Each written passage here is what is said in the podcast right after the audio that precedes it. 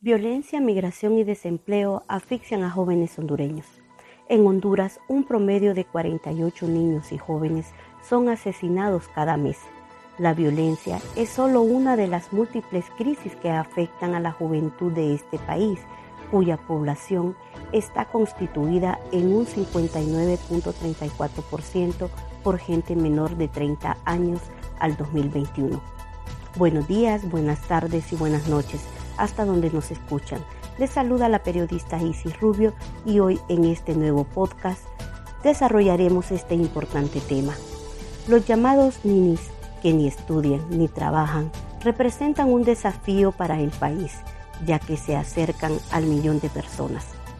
De acuerdo a estadísticas demográficas, actualmente Honduras tiene una gran ventaja y es la gran cantidad de gente joven de su población menor de 30 años, es decir, 5.6 millones de personas, y tendrán para el 2045 la mayor cantidad de personas en edad productiva de su historia, lo que es indicativo que toda esta población está en etapa de formación.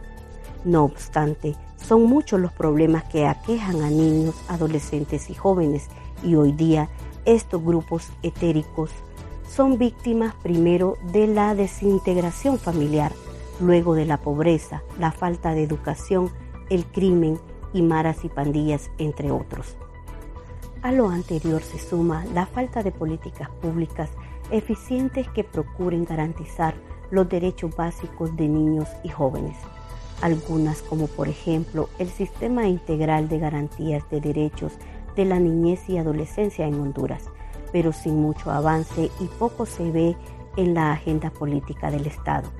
El tema de la juventud y cuando se logra apuntar pasa desapercibido y sencillamente las promesas o los planes de gobierno no se trasladan del papel a la práctica. Hay una realidad abrumadora de los problemas que aquejan a la juventud. Para el caso, los ninis que ni estudian ni trabajan se multiplican.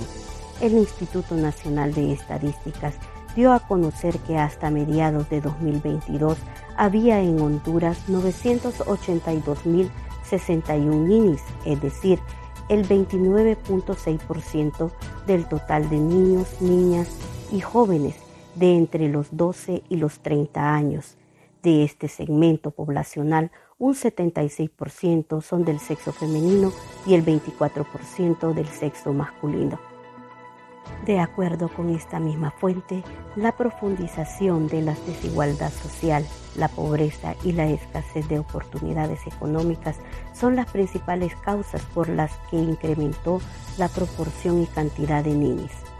El coordinador del Observatorio de Derecho de Casa Alianza, Bertilio Amaya, dijo que la principal afectación en niños y jóvenes es la violación al derecho a la vida. Tenemos un promedio de 48 asesinatos de niños y jóvenes mensual.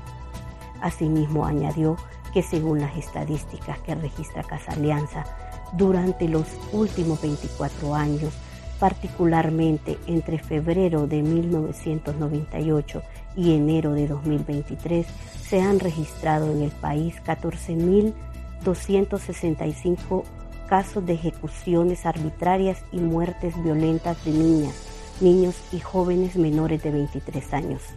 En el transcurso del duodécimo mes de gobierno de Xiomara Castro se registran 289 muertes de niños y jóvenes. Otro punto que está afectando de manera particular a la niñez y juventud es el deterioro de la educación. Asimismo, refirió que otro gran problema es la migración. El país se está quedando sin jóvenes, ya que la mayoría de la población que emigra es la juventud y la causa principal de migración es la pobreza, seguido de la violencia que provoca desplazamiento y muchos jóvenes son obligados a abandonar la patria, piden asilo en México, pero muchos son deportados sin que eso limite su intención de llegar a Estados Unidos. La generación Z ha sido rotulado como la generación de cristal, una comparación o metáfora que se atribuye a una supuesta fragilidad para enfrentarse a las dificultades de la vida. Pero lo más importante es que ni los padres ni la sociedad en Honduras deben permitir que esta generación denominada de cristal se rompa y por el contrario, procurar brindarles las herramientas y que ellos sepan aprovecharlas para que brillen con todo su esplendor. En el país los problemas sobran, pero si desde ahora se pone atención a la población joven y se enfatiza en educación, prevención y generación de oportunidades, el futuro de Honduras puede cambiar. Hasta aquí nuestro podcast de hoy. Si quieres saber más sobre el tema, síguenos en nuestro portal www.proceso.hn.